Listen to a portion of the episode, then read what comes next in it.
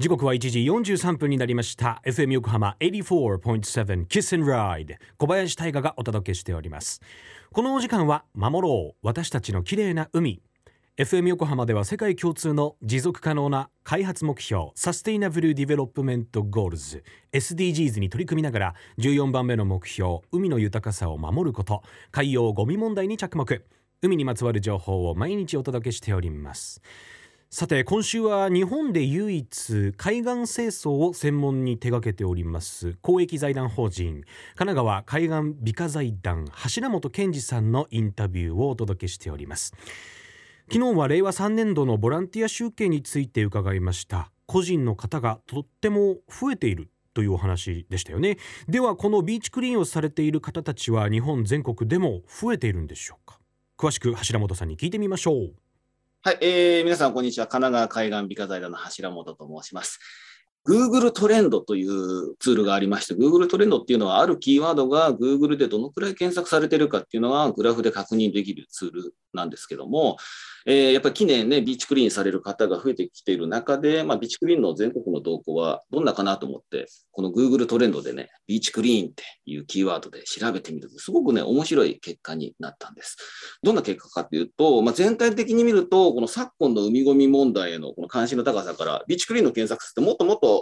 ぐっとこう増えてきてるのかなと思ったら、過去5年そんな変わってない。少し増えてるぐらい。えー、一定なんですよね。で、1年間でどの季節にビチクリーンってすごく検索されるかって見ると、それまでってこの5月のゴミゼルの日がピークとなってたんですけども、このコロナ禍でゴミゼルの一斉ビチクリーンって中心になったんですよね。なので、この2年っていうのは、まあ、ピークが夏の海の日とか秋あたりにやっぱ来ています。これがね、やっぱ変わってること。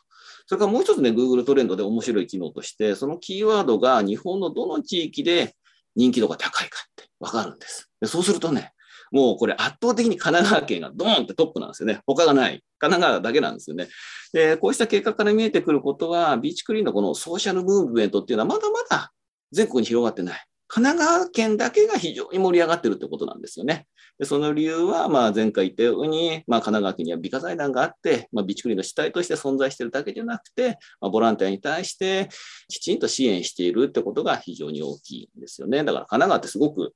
進んでいる地域ですよね。だから、神奈川のように備蓄に盛り上げていくには、ただ単発のイベントを実施するだけじゃなくて、美化財団のような機能を持った団体とか仕組みを作る必要があるということを、やっぱ Google トレンドから読み取れると思います。で、本当にね、今面白いのは、個人でも何月何日どこそこの海岸やりますっていうスタイルの方もいるんですけども、ちょっと海に遊びに月に1回とか2回とか行った時にゴミを拾いたいんだって方もすごくいらっしゃるんですよね。そうした方も全然大歓迎で、ゴミ袋をまとめてお送りして、大体どこの辺りの海岸に行きますかってゴミの置き場の地図もお送りして、じゃあ海岸に遊びに行った際は、ここの海岸だったらここの場所に置いといてくださいってご案内する。そうすると、実際そうした方がですね、遊びに行った時に、ちょっと拾って、ビーチクリーンしたゴミを置いて帰れるっていう、そんな方もね、すごく増えてて、うん、ありがたいですね。思いついた時にビーチクリーンできるっていうのが一番理想系じゃないですか。いつ行くかって決まってないんだよねっていう。でも、月に何回か行くよとか、週に何回か行くよって人はすごく多いんですよね。だから、前もって連絡しちゃうとちょっとわかんないけども、あの、ちょっと気軽に行って、ちょっとゴミ拾って帰ってくるっていう、このスタイルっていうのが今確立されてて、それが150キロの海岸に点々と、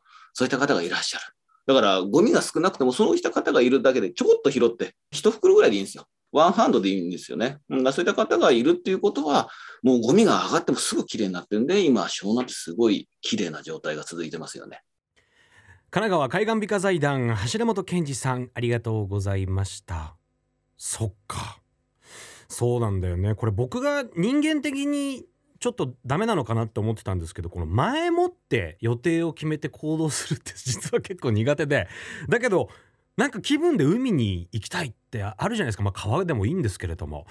そこでハッと行った時に拾って帰るっていうスタイル。ライフスタイルとして確立させるっていうのがすごく目から鱗と言いますか、うん、湘南エリアの皆さんのねそういったビーチクリーンをして帰ってくる。そのスタイル素敵ですよね。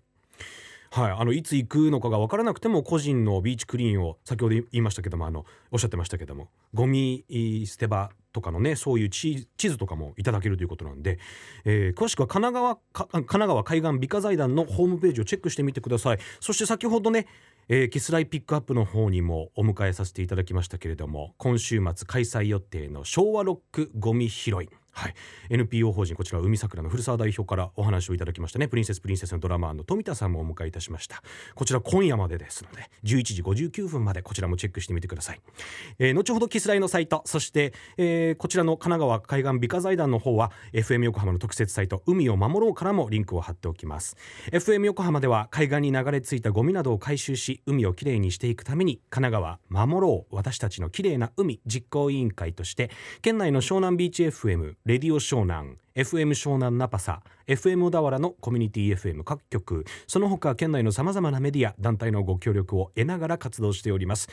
また日本財団の海と日本プロジェクトの推進パートナーでもあります。FM 横浜守ろう私たちの綺麗な海 Change for the Blue 明日は春になってのビーチの様子について伺っていきます。お楽しみに。